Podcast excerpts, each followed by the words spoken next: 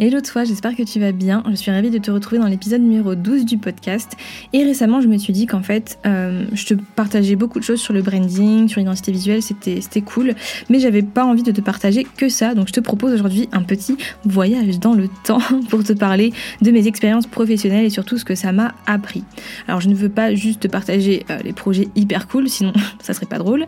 Mais je voulais aussi te parler des expériences qui n'ont pas été cool, voire pas cool du tout. Tu vas le voir mais en tout cas j'espère que ça t'aidera dans ton business, euh, que ça t'évitera des moments gênants et peut-être aussi euh, que ça te fera rire. Comme on dit, il vaut mieux en rire qu'en pleurer, donc c'est parti.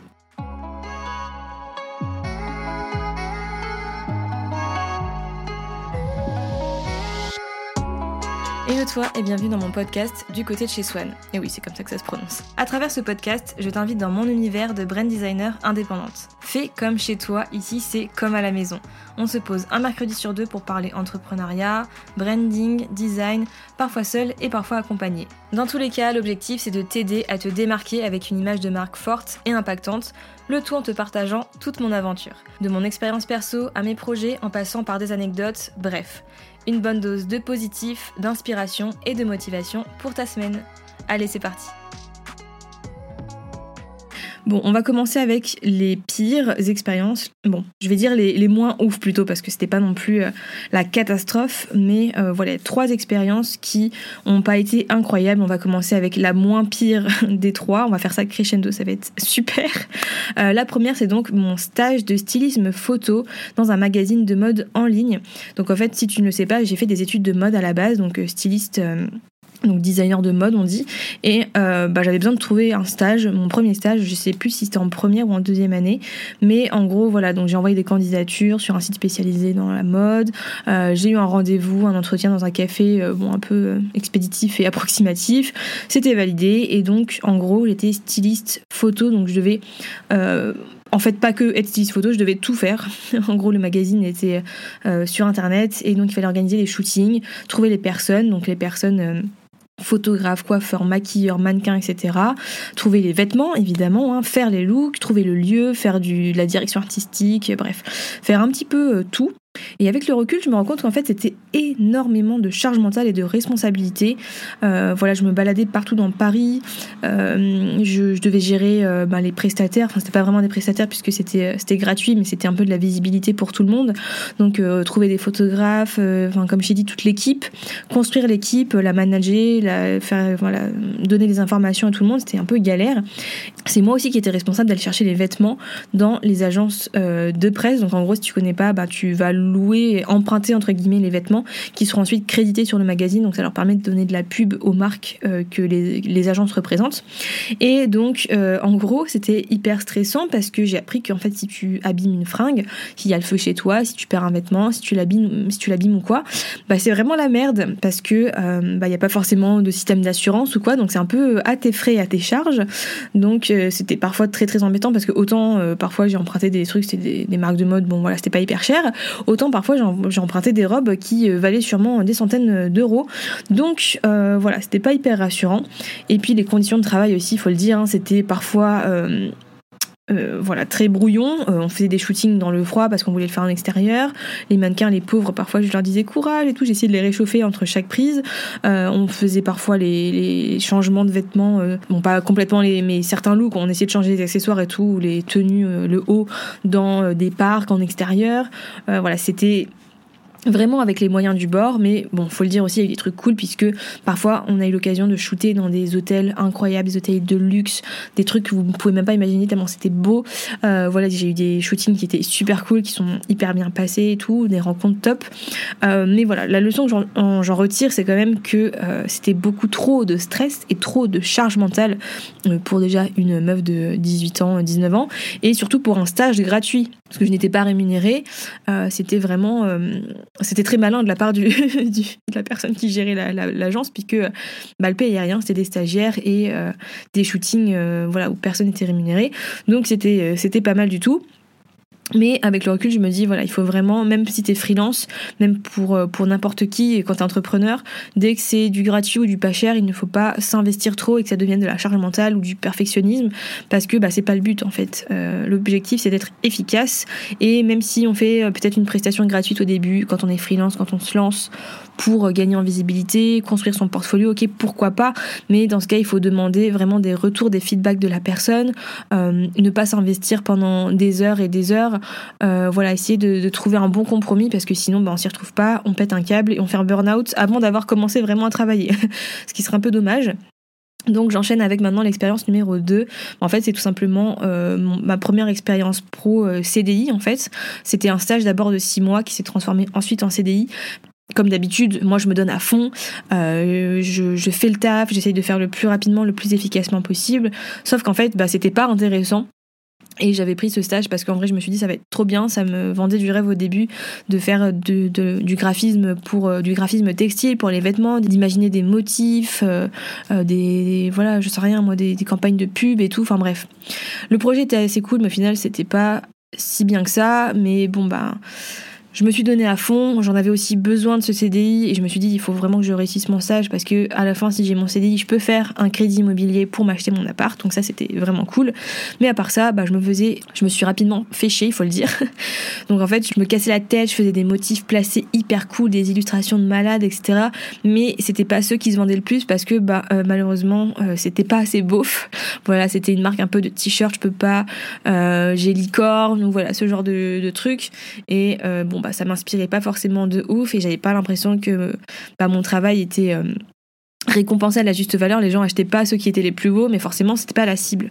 Donc euh, voilà, j'ai appris par rapport à ça. Et euh, bah au début, en plus, les locaux c'était à Aubervilliers et moi j'habite vers, enfin j'habite dans le 11e. Donc pour ceux qui ne sont pas de Paris, voilà, en gros il fallait que je prenne le tramway, que ensuite je marche, que en plus et en plus j'avais des horaires de bureau. Donc bah ceux qui connaissent les, les métros de Paris pendant les heures de pointe c'est un enfer.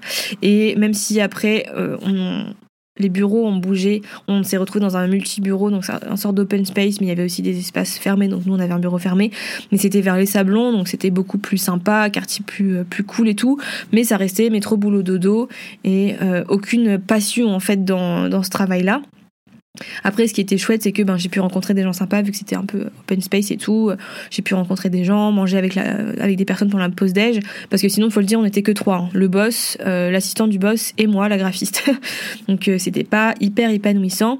Et euh, bah, du coup, bon, voilà, je le dis, même si c'est pas bien, il faut pas le faire si vous êtes en CDI. Mais je me suis retrouvée plusieurs fois à faire du montage de mes petites vidéos YouTube pendant mon boulot. Genre, quand j'avais fini de faire toutes les tâches que j'avais à faire à 15h, 14h, bon, bah, je faisais du montage. Je répondais à mes sur Instagram, je, regardais des vidéos sur YouTube, des studios vlogs qui m'inspiraient, d'illustratrices, voilà, qui vivaient un peu de leur passion, donc ça me donnait trop envie bah voilà déjà c'était pas épanouissant et d'un autre côté il y avait pas trop d'organisation. Mon boss euh, voilà avait tendance un peu à s'éparpiller. Il faisait ses calls en plein milieu de, de notre bureau avec ses potes avec euh, ses clients. Et euh, puis il a commencé à lancer une nouvelle activité. Il faisait de l'investissement l'investissement dans des EHPAD. Ok bon déjà moi j'étais en mode ok super.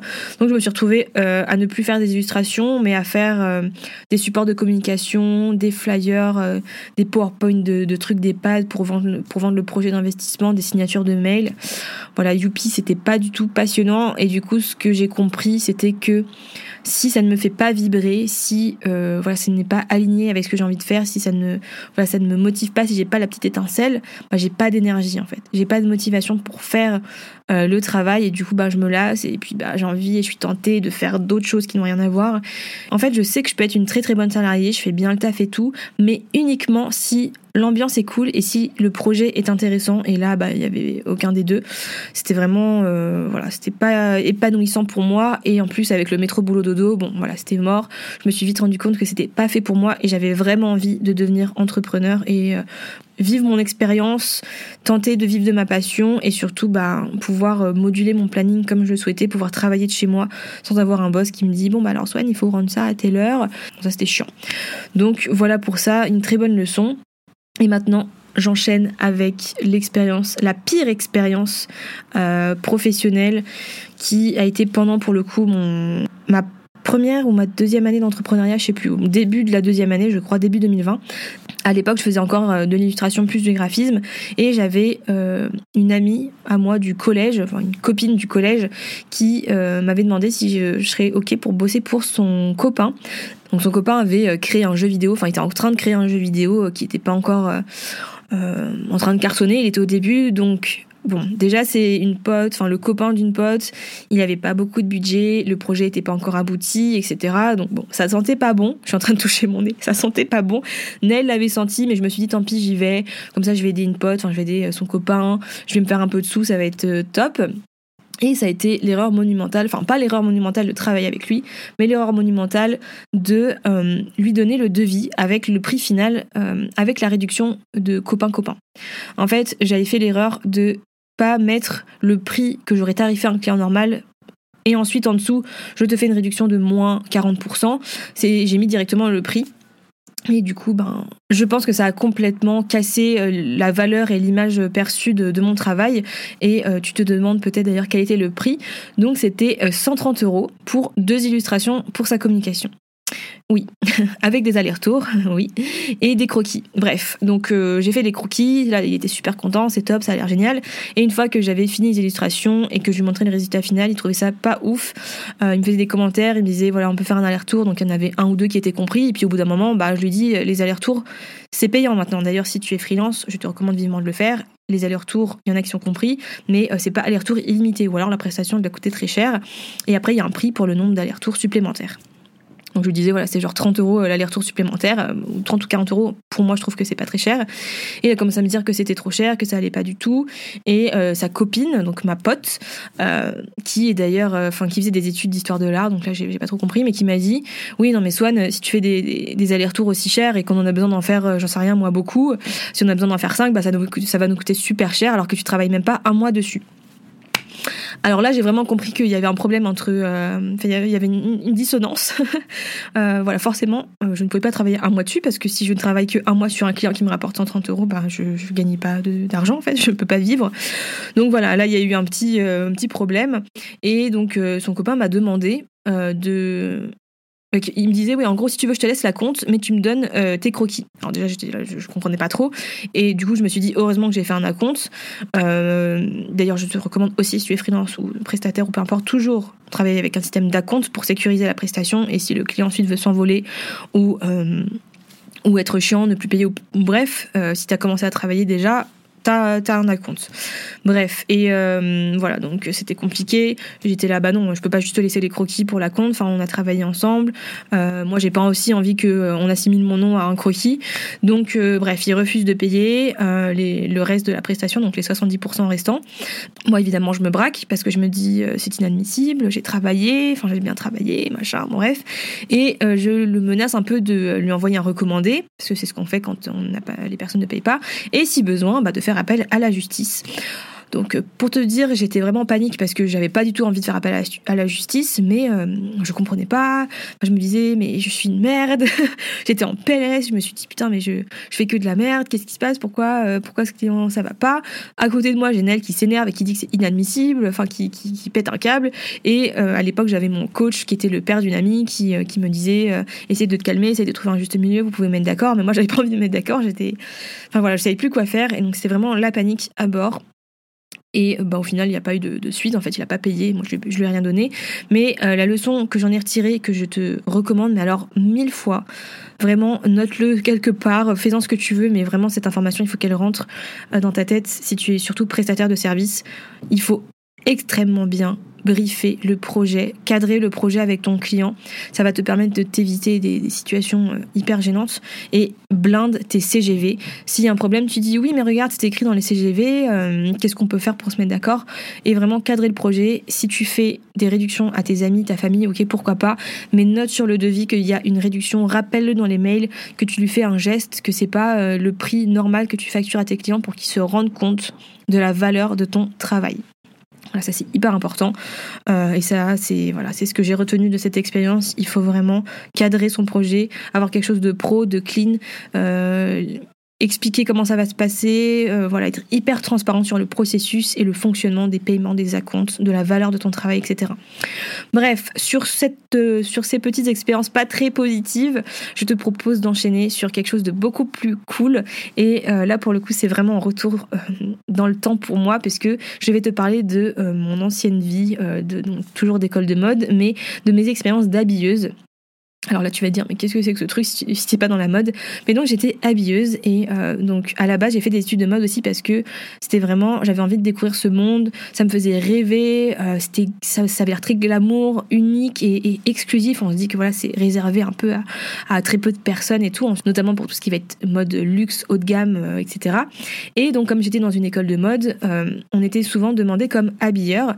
Donc en fait, les, personnes qui organisent les défilés, les marques de mode faisaient appel à des étudiants euh, pour euh, voilà soit rémunérés, soit pas rémunérés, mais pour avoir un peu de la main d'œuvre pour les aider pendant les défilés. Et donc j'ai eu la chance, grâce à mon école, de faire plein de, défilés de marques trop cool. Euh, bah, j'ai pu faire des marques comme Off-White, Margiela, Balenciaga. J'ai pu faire Balmain, j'ai pu faire Anne de Mister. Enfin, j'ai pu faire vraiment des trucs incroyables.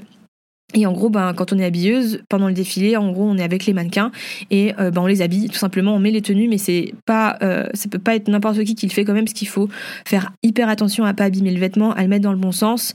Et l'avantage quand on est étudiant dans la mode, ben, c'est qu'on s'y connaît un petit peu. Et pour nous, c'est génial parce qu'on peut voir les collections en avance, on peut voir les vêtements, comment ils sont cousus, ça peut donner énormément d'inspiration. Mais bref, c'était top. Mais je voulais te parler d'une expérience que j'ai trouvée géniale, celle qui m'a le plus marqué, c'était Kenzo. Il cherchait en fait euh, pas des habilleuses pour le coup, mais des figurants. Et donc j'ai pu être figurante pour un défilé.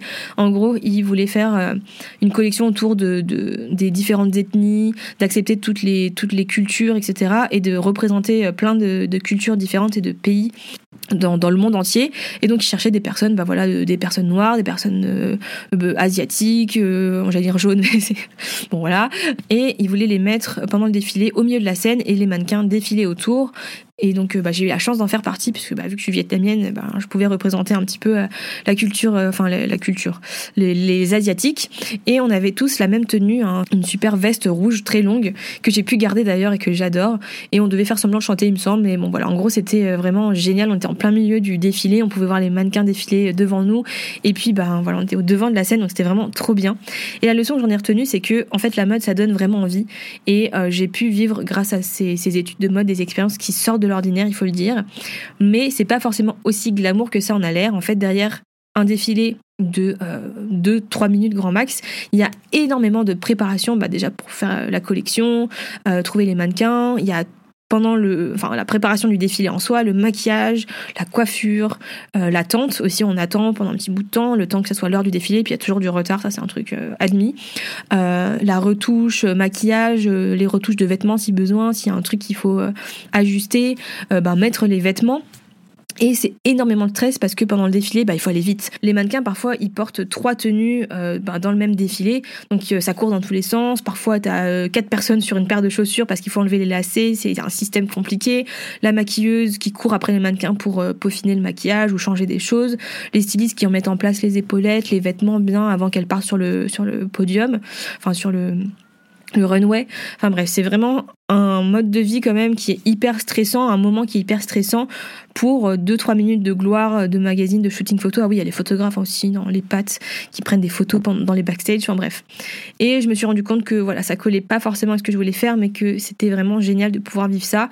Et il y a aussi un truc que je me suis dit, c'est que si j'avais été assez grande et assez jolie, je n'aurais quand même pas été mannequin. Et euh, franchement, je sais pas comment elles font parce que c'est un métier hyper stressant. En plus, euh, bon, bah, souvent, les mannequins qui sont très fines, euh, c'est beaucoup critiqué aujourd'hui. J'ai énormément de respect pour les personnes qui sont mannequins. Et je trouve ça génial aussi qu'aujourd'hui, on ait des mannequins qui ne sont pas que blancs, fines, fins, et qu'on ait de tout. Maintenant, on voit des mannequins avec des taches, avec du... Bon, ça fait un petit bout de temps maintenant, mais du vitiligo, etc. Enfin bref. Je trouve ça vraiment génial. Donc bref, je m'égare de mon sujet. Euh, maintenant, je vais te parler de mon projet chouchou et mon projet nostalgie, c'est le projet Loki. Euh, je pense que je t'en ai déjà parlé plusieurs fois dans ma newsletter, sur Instagram et tout. C'est mon premier vrai projet de création d'identité visuelle complète et au-delà d'un projet pro pour moi c'est une vraie rencontre une rencontre géniale avec Kiana donc euh, bon c'est son pseudo donc Déborah hein, la fondatrice de, de Loki Et c'est une personne vraiment hyper adorable. Maintenant, c'est pas juste une cliente. Pour moi, c'est vraiment un peu comme une, une amie, il faut le dire, une, une pote.